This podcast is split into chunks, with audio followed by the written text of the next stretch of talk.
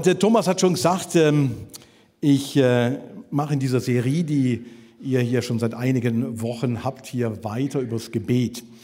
Und als der Daniel und Thomas mir geschrieben haben und mich gefragt haben, ob ich auch was dazu beitragen könnte zum Thema Gebet, habe ich zuerst mal ein bisschen geschluckt und gesagt, ja, kann ich was anderes Thema nehmen?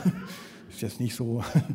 Äh, und dann habe ich vor allen Dingen die Predigten angehört und angeschaut von dir und von, von Daniel, was in den letzten Wochen ja alles gepredigt worden ist. Und dann habe ich noch mehr gedacht, ja, was soll ich denn jetzt noch sagen? Es ist schon so viel Gutes gesagt worden in den letzten Wochen hier. Äh, und dann habe ich den Vorschlag gemacht, okay, ich könnte vielleicht was unter dem Thema machen, Bekenntnis eines Pastors.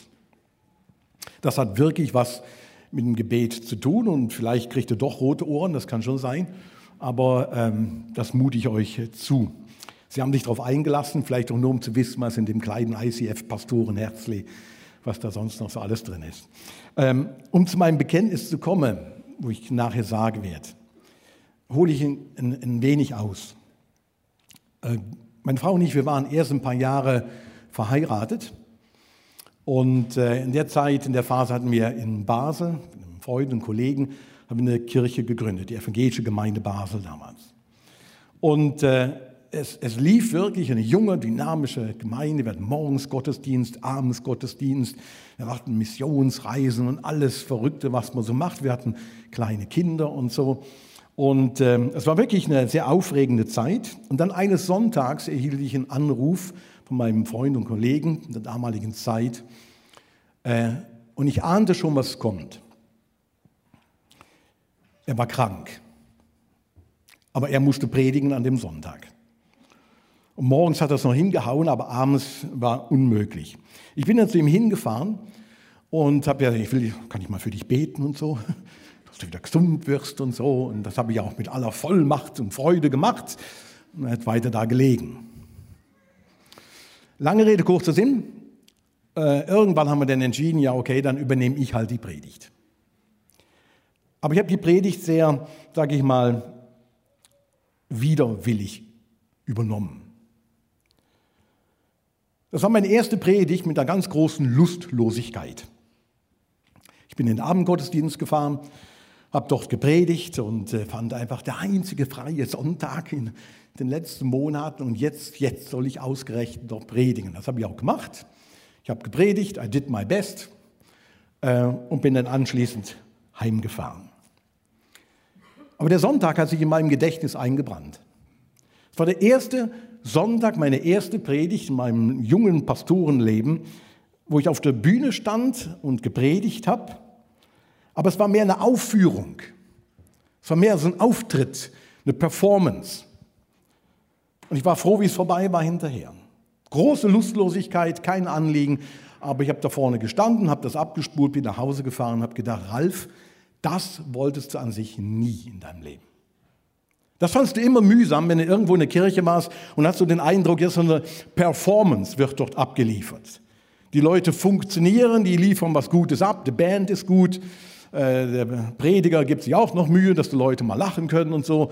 Und das war's denn. Und jetzt stand ich vorne und fuhr heim und dachte, genau das hast du gemacht. Und ich habe mich wirklich schlecht gefühlt.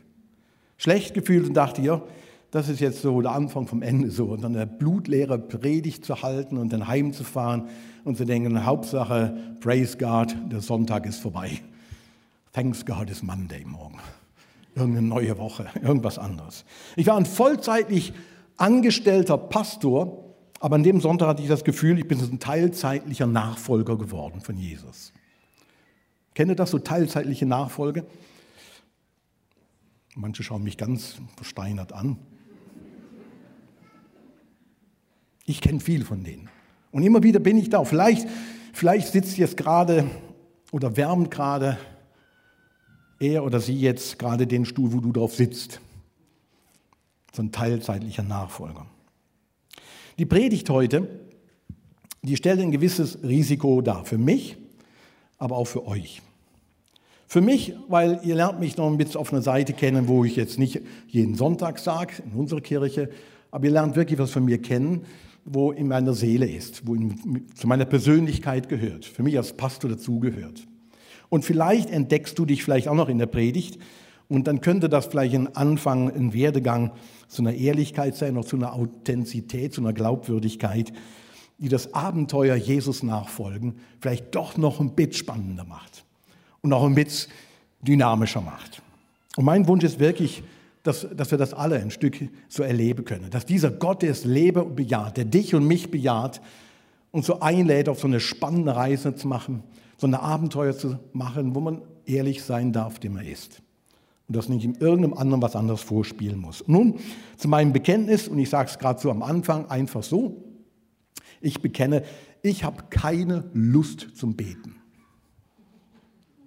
Das mag vielleicht jetzt überraschen, weil ich bin äh, vom Berufes wegen ja auch angestellt zu beten, sonntags und auch während der Woche. Aber tatsächlich, stimmt, ich habe keine Lust zum Beten. Das ist ein Satz, den mir in meinem Leben schon zigmal immer wieder wiederholt. Ne? Ist einfach so. Ist so, ja. Meine Frau und ich, wir saßen am, am Küchentisch, ist schon eine Weile her, und wir diskutierten ein Thema, wo nicht unsere Ehe betraf, aber mit unserer Kirche und so weiter. Und ich war so richtig in Fahrt. Das kann ich. Ich kann mich aufregen. Das ist, äh und wir waren so am Diskutieren und hin und her und kreuz und quer. Und meine Frau sagte dann auf einmal, komm, jetzt, jetzt, jetzt lass uns mal miteinander beten. Und meine Reaktion war, nein, auf keinen Fall. Nicht mit dir, nicht mit irgendeinem anderen. Ich werde jetzt nicht beten. Das ist das allerletzte, was ich jetzt machen werde. Und ich war selbst ein wenig erschrocken in dem Moment, dachte, wow, Pastor, vielleicht jetzt schon mal vielleicht Automechaniker werden oder sonst was. Ist nicht unbedingt jetzt äh, das Beste, so zu reagieren. Aber das war meine erste und ganz aus dem Herzen ehrliche Reaktion. Ich wollte mich nicht hinsetzen und ein Gebet sprechen zu dem lieben Herrn Jesus. Das konnte ich nicht. Meine ersten Gebetserfahrungen, die habe ich als kleines Kind gelernt. Ich bin in so einem Elternhaus aufgewachsen, wo man in die evangelische Kirche ging. Entweder man ging in die Kirche oder in einen Fußballverein. Und wir gingen in die Kirche. Und meine Eltern haben mir ein Gebet beigebracht, jeden Abend zu beten. Ich bin klein, mein Herz macht rein, soll niemand drin wohnen als Jesus allein. Ein paar von euch kennen das. He? Wer hat das mal früher gebetet? Hätte da mehr mitbeten können jetzt gerade, aber so viele Hände, hallo? Also, das habe ich gelernt und für mich war das ein, ein, so, wie so eine Formel, wie so ein Zauberspruch fürs ewige Leben. Wenn man das regelmäßig betet, dann ist man irgendwann bei dem Herrn Jesus. Ich habe dann später in der Kirche, wo wir regelmäßig hingegangen sind, ich habe sehr viele wohlformulierte Gebete gehört. Lange Gebete, ohne irgendeinen Stotterer. Und dass ich am Ende nicht wusste, wo der Anfang, was da genau gebetet worden ist. Und meine persönlichen Gebete in der Phase vom Leben waren sehr, sehr klein oder ganz kurz nur. Und das änderte sich auch nicht, als ich mich entschieden habe, irgendwann Jesus bewusst nachzufolgen. Und sagen, ich möchte so ein Jesus-Nachfolger werden. Ich habe mich damals entschieden und wir, wir haben dann so einen Hauskreis gegründet. Kennt ihr ja Hauskreis, habt ihr auch. Ne? So einen Hauskreis gegründet und da waren andere Leute mit dabei. Und dann haben wir jeden Hauskreis so abends noch so eine Gebetsrunde gemacht. dann sitzt du im Kreis, also wir saßen im Kreis. Und dann hat man so gebetet, einer nach dem anderen. Und je näher es zu mir kam, desto schwitziger wurde ich. Und jetzt ist noch zwei und dann bist du dran. Dann hat mich überlegt, für was bete ich und so. Und dann ist manchmal passiert, dass die Person vor mir genau meine Gebetsanliegen weggebetet hat. Und dann hatte ich nichts mehr. Dann, dann sitzt du da nicht, was soll ich jetzt beten? Herr Jesus. Und das ist so peinlich, so peinlich. Und das hat mich immer negativ berührt. Später in meiner theologischen Ausbildung, da gab es jeden Freitagabend einen Gebetsabend. Der ging von 8 bis 24 Uhr. Und da haben sich alle ganz fest drauf gefreut. Das stimmt. Es gab so eine Kurspredigt, dann ein paar Lieder und dann wurde gebetet. Dann wurde gebetet für Missionsanliegen, für Mitarbeiter, für Finanzen, für Missionsanliegen, für Mitarbeiter und was weiß ich. Für alles Mögliche wurde gebetet von 8 bis 24 Uhr. Und ähm, einige von den äh, meiner Kollegen, die waren noch gebetseifriger, die haben den die ganze Nacht sogar hinterher durchgebetet. Und zu Beginn haben sie mich auch gefragt, wie ich da hinkam, ob ich vielleicht auch mal mitbeten will. Und äh, ich habe immer gesagt, nee, mir fehlt das Gebetsgehen, das habe ich nicht. Oder das Hormon, das habe ich nicht. Und dann haben sie mich auch nicht mehr gefragt. Aber ich habe irgendwie gestaunt. Gestaunt, dass Menschen so lang beten können, weil ich konnte das nicht. Ich konnte das wirklich nicht. Ich bin häufig bei Gebeten eingeschlafen. Gebetssekundenschlaf nennt man das. Das ist wie beim Autofahren. Dann wirst du wach, dann reißt das Steuer rum. Und ich kann an eine, Sache erinnern. Und ich bin wach geworden, habe Amen gesagt und bin dann aufgestanden. Die haben mich angeschaut, als wäre ich ein Alien. Was ist los mit dir, Ralf? Und so weiter. Das ist nicht schön. Das im Kern ist das nicht schön, weil man selbst fühlt man sich so schuldig und denkt, irgendwas stimmt nicht mit dir. Und deswegen habe ich das nie so groß geliebt und auch 24 Stunden Gebet und Gebetshäuser, sieben Tage Gebet und all die Dinge, die es da um den Globus gibt, ähm, habe ich nie so gern mitgemacht, weil ich irgendwie nicht wohlfühlte und auch nicht gern dorthin gegangen bin. Und ich, es wäre schön zu sagen, ich hätte im Stillen mehr gebetet, für mich allein. Habe ich aber nicht. Habe auch nicht viel mehr da gebetet. Jedenfalls bei mir ist immer der Eindruck zurückgeblieben, Ralf, das kannst du nicht und jedenfalls nicht auf die Art und Weise, wie es vielleicht erwartet ist oder wie du meinst, es wird erwartet, dass gebetet wird oder wie du dir das vorstellst, wie man beten sollte. Und ich habe in den letzten 10, 20 Jahren eine Menge Leute kennengelernt, die ähnlich fühlen wie ich. Die sagen, ich habe keine Lust zum Beten. Auf jeden Fall nicht so. Ich, ich würde es gerne anders probieren, aber irgendwie fehlt mir die Freude daran. Warum beten Menschen nicht gerne? Ich habe so ein paar Punkte für mich zusammengetragen. Manche sagen, sie wissen nicht, wie sie beten sollen. Wie soll man es formulieren? Wie redet man mit dem Schöpfer dieser Erde mit Respekt oder eher als Freund? Und vielen fällt das ein bisschen schwer. Distanz, Nähe, wie kann ich beten? Einfach Formen zu finden, die einem selbst entsprechen und irgendwo die Beziehung zu diesem Jesus auch entsprechen. Und etliche in den letzten 10, 20 Jahren habe ich kennengelernt, die haben mir gesagt, ja, wie mache ich das denn? Wie, wie geht das denn? Wie hörst du Gott? Keine Ahnung, ich höre alles Mögliche. Mich höre ich vor allen Dingen sehr viel. Meine Steuererklärung und so weiter, all die Dinge höre ich, aber und so weiter. Manche sind sich gar nicht so sicher, ob Gott wirklich auf ihre Gebete auch eingeht etliche kennengelernt, die mir das vor allem in den letzten Jahren immer wieder gesagt haben und mir sehr ehrlich gesagt haben, schau Ralf, die Liste meiner unerhörten Gebete ist wesentlich länger als die Liste der Gebete, die erhört worden sind. Ich weiß nicht, ob Gott wirklich auf mich hört, ob der das wirklich so mit mir ernst, mit meinen Gebetsanliegen. Manche finden das Gebet wirklich langweilig und schweifen ganz schnell ab. Ich habe erst vor ein paar Tagen mit einem gesprochen, der sagte, Look, ich bin so abgelenkt, ich wurde von meiner Ablenkung beim Gebet nochmals abgelenkt, sodass ich die Ablenkung schon gar nicht mehr mitbekommen habe. Ich fange an zu beten und bin schon beim Autoputzen und sonst was machen. Das geht alles gleichzeitig in meinem Gehirn vor sich. Ich sage, das ist wirklich schwierig. Und manche denken, das Gebet, mein Gebetsanliegen ist vielleicht zu klein oder zu bedeutungslos. Warum sollte sich Gott um mein Geschäft, um meine Gesundheit, um meine Ferienreise, um meine Prüfung, um meine Kinder kümmern, wenn gleichzeitig Millionen Flüchtlinge und Kriegsweisen unterwegs sind, die wesentlich größere Nöte haben? Warum um alles in der Welt hört Gott auf dich? Warum? Und manche hadern damit und sagen, hey, das kriege ich nicht unter einen Huf. Wir waren in den Ferien unterwegs und ich bekam einen Anruf. Wir waren wandern wir waren ziemlich weit oben auf dem Berg und schlechter Empfang und dann sind wir weitergelaufen. Dann habe ich die Person zurückgerufen, ein guter Bekannter von mir. Der wusste nicht, dass wir in den, in den Ferien waren. Und ich rief zurück und sagte Hallo und so, ja, was gibt's? Und dann sagte er, hast du mal fünf Minuten Zeit?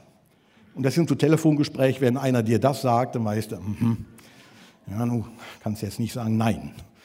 Äh, okay, ich habe fünf Minuten Zeit und dann hat er mich gefragt, äh, schau Ralf, könntest du eine Beerdigung machen.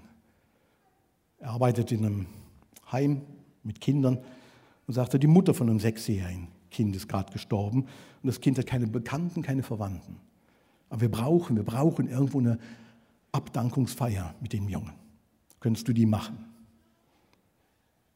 Und in solchen Momenten,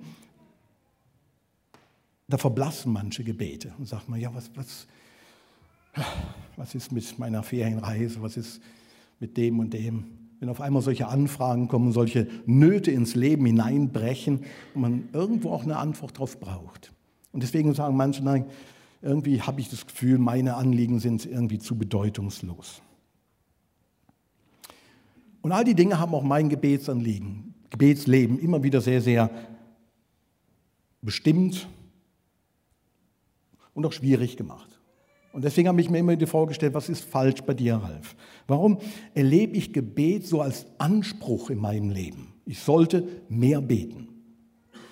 Und das Gefühl, wo ich immer mitbringe, ist ein, wie so ein Stück Schuldgefühl. Man sollte mehr beten, man sollte auch mehr Sport machen, man sollte, ja, man sollte, sollte, sollte. Ich habe immer als Anspruch erlebt.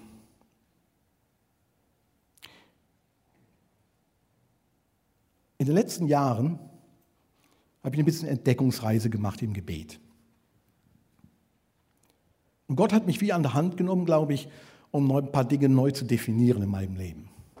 Und sagen, hey, look, das, das sieht auch noch anders aus. Und ich bin immer noch daran, das zu lernen.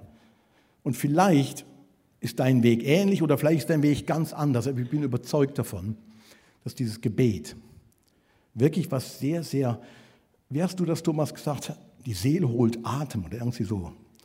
Die Seele schwingt auf, sowas. Erinnert euch daran, er hat eine super Predigt darüber gemacht. Die Seele schwingt empor und das, das erlebe ich so ein Stück mehr heute. Und ich wünsche mir sich, dass noch mehr wird. Und der erste Punkt, der für mich wichtig geworden ist, ich habe angefangen, Gebet für mich neu zu definieren. Wirklich neu zu definieren. Ich habe gesagt, Gebet, Ralf, ist keine Pflicht. Ist keine Pflicht. Du musst nicht beten, Ralf. Gebet ist vielmehr das Gespräch oder die Gemeinschaft mit dem Freund, mit dem faszinierenden Freund in deinem Leben. Gebet bedeutet einfach, du bist mit einer absolut faszinierenden Person, verbringst du Zeit und die Person liebt dich unendlich. Und die Person hat tatsächlich Kraft in deinem Leben zu helfen, dich durchzutragen und all die Fragezeichen mitzutragen.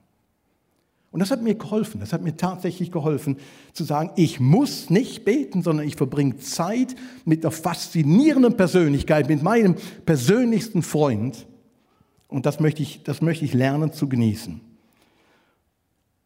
Und nicht als fromme Übung, das zu verstehen, sondern wirklich als Einladung von diesem Freund, ihn besser kennenzulernen. In meiner Vorstellung ist all die Jahre, auch als Pastor noch, das Gebet häufig gewesen, das ist so, man macht das so, man macht es dieses vor dem Essen, nach dem Essen, gut formuliert, 24 Stunden und so weiter. Äh, so gewisse Formen. Wir danken, wir beten für die Regierung, das ist alles gut, das muss man nicht schlecht reden. Aber es hat mich nie gefittet. Irgendwo bin ich nicht damit warm geworden und gedacht, ich muss einen anderen Weg wählen. Aber der simpelste und vielleicht die effektivste Beschreibung von Gebet, die ist mir lange nicht vor Augen gestanden. Gebet ist Kommunikation mit dem Freund. Gebet ist Kommunikation mit dem Freund. Punkt. Und das hat mir geholfen bis heute. Das ist Kommunikation mit dem Freund. Was ist, was ist Kommunikation? Letztlich ist es der Austausch. Und wenn du jetzt mal kurz deinen Sitznachbarn anschaust, mach das mal, dann seht ihr zum Teil freundliche Gesichter, andere Gesichter, auf jeden Fall alle schöne Gesichter. Und die Gesichtsmuskeln, wir kommunizieren damit. Man kann einem deutlich machen, schön, dass du da bist. Hm, schön, dass du da bist. Das kann man auf verschiedenste Weise machen. Kommunikation ist, wir tun unsere Meinung, unsere Gefühle, Ideen an den anderen übertragen. Ein Austausch, ein Geben und Nehmen. Und Gebet ist für mich so eine Übertragung von meinen Gefühlen von meinen Gedanken, von meinem Zustand, von meiner Meinung, von meiner Sorge, von meiner Freude zu Gott. Und das kann komplett informell passieren. Man muss dafür nicht Worte gebrauchen.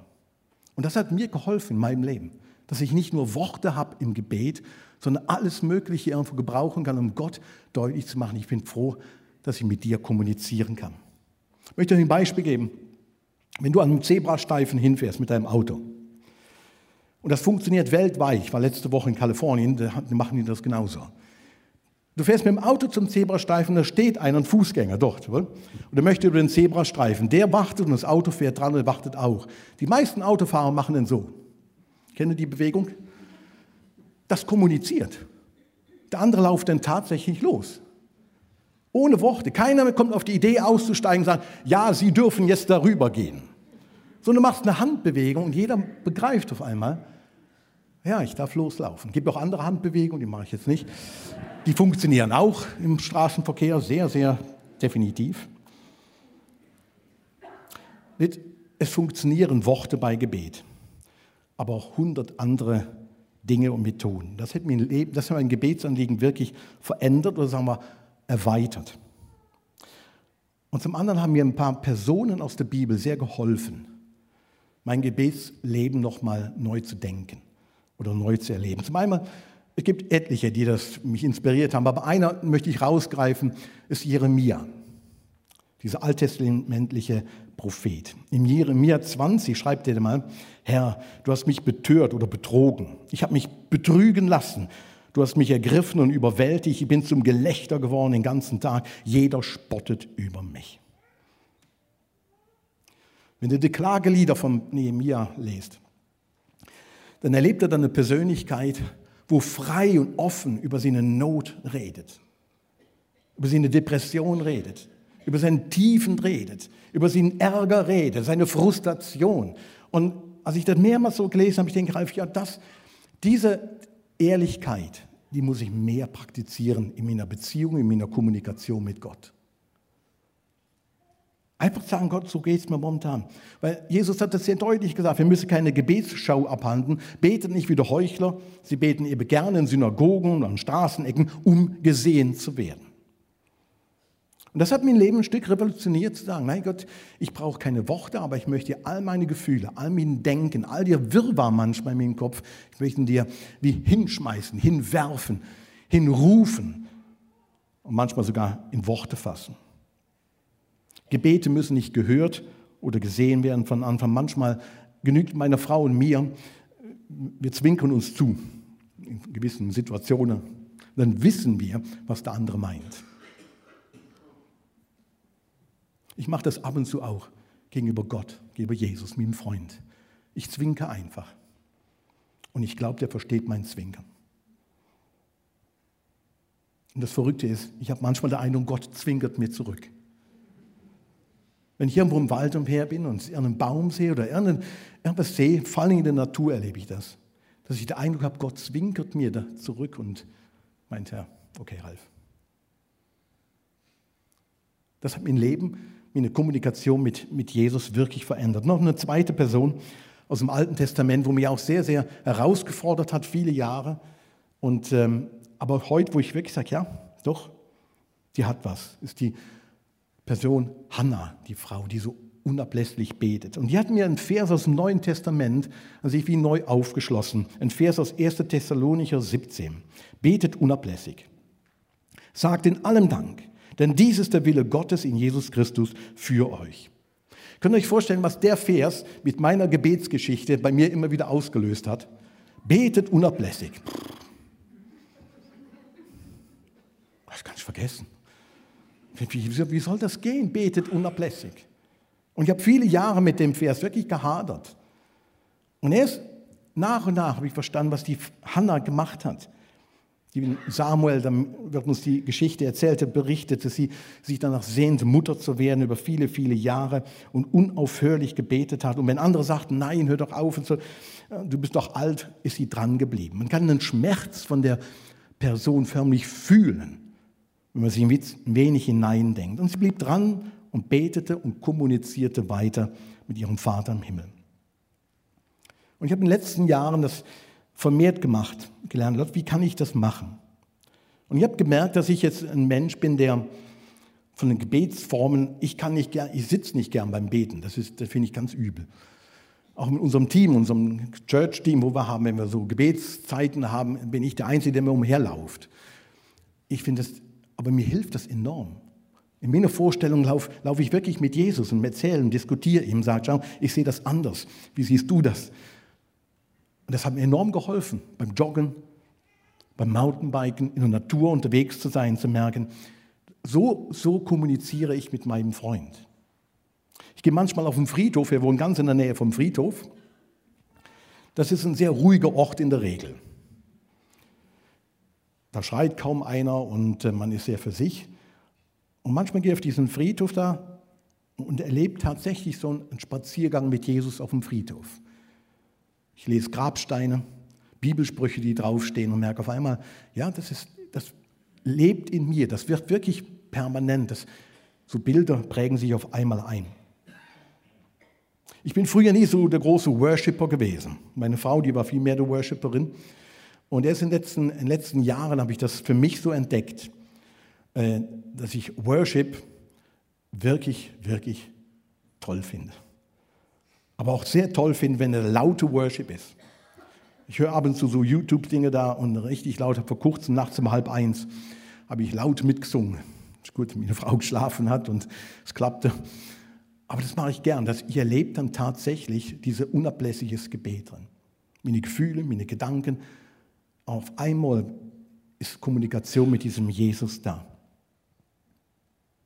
Auf eine sehr interessante Art und Weise. Ich war letzte Woche, wie gesagt, in Kalifornien und war in, und habe dort eine Person getroffen, die ich 22 Jahre nicht gesehen habe auf dem Kongress. Das war sehr creepy laufst da rein, ich, was macht denn der da? So, und der sieht mich an, äh, du. Und äh, wir haben dann zusammen mit seiner Frau und seiner Familie haben wir Abend gegessen und äh, uns unterhalten. Nach einer Stunde redet die Person mit mir über Gebet und über sein Gebetsleben. Er ist schon viele Jahre auch Doktor der Theologie und erzählt auf einmal, hey Ralf, ich habe so einen Anspruch in meinem Leben immer gespürt, so einen Leistungsdruck, ich muss beten. Und ich, ich habe das wie nicht hingekriegt. Ich habe vor ein paar Jahren angefangen, das Herzensgebet für mich zu entdecken. Hat mir erklärt, und wir reden da in San Diego, vor 22 Jahren, das letzte Mal gesehen, und nach einer Stunde reden wir beide über Kommunikation mit diesem Jesus. Und er erzählt mir, look, ich praktiziere das jetzt momentan, dass ich 20 Minuten am Tag, das macht, macht er, glaube ich, seit drei Jahren, 20 Minuten am Tag einfach still sitzt. Er ist eher der Sitzer, ich müsste dann gehen. Sagt, Herr, erbarme dich meiner.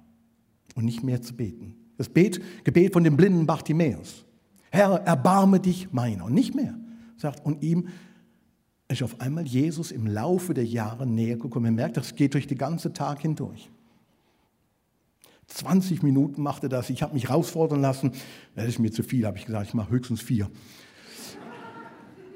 Aber ich mache das mal. Ich habe angefangen, vier Minuten, in den nächsten vier Wochen, vier Minuten am Tag, wirklich das bewusst auszusprechen, Gott, Jesus, du bist gut, du bist faszinierend. Punkt. Und einfach dabei stehen zu bleiben. Und Bilder stehen in mir auf. Und interessant, während dem Tag kommen die wieder. Und auf einmal ist dieses unablässige Gebet ist gar nicht mehr so fremd. Weil es wirklich so eine Kommunikation ist mit meinem Freund. Und deswegen möchte ich zum Schluss nochmal ein Bekenntnis machen. Ich kommuniziere gern mit meinem Freund. Das habe ich gelernt, ein Stück. Und ich glaube, das kann jeder auf seine Art und Weise lernen. Aber ich habe keine Lust am Beten. Jedenfalls nicht so, wie ich es mal so gelernt habe oder gehört habe oder wie andere es vorgemacht haben. Aber ich habe große, Freund, große Freude daran, mit meinem Freund zu kommunizieren. Auf alle möglichen Art und Weisen. Und das wünsche ich dir von Herzen.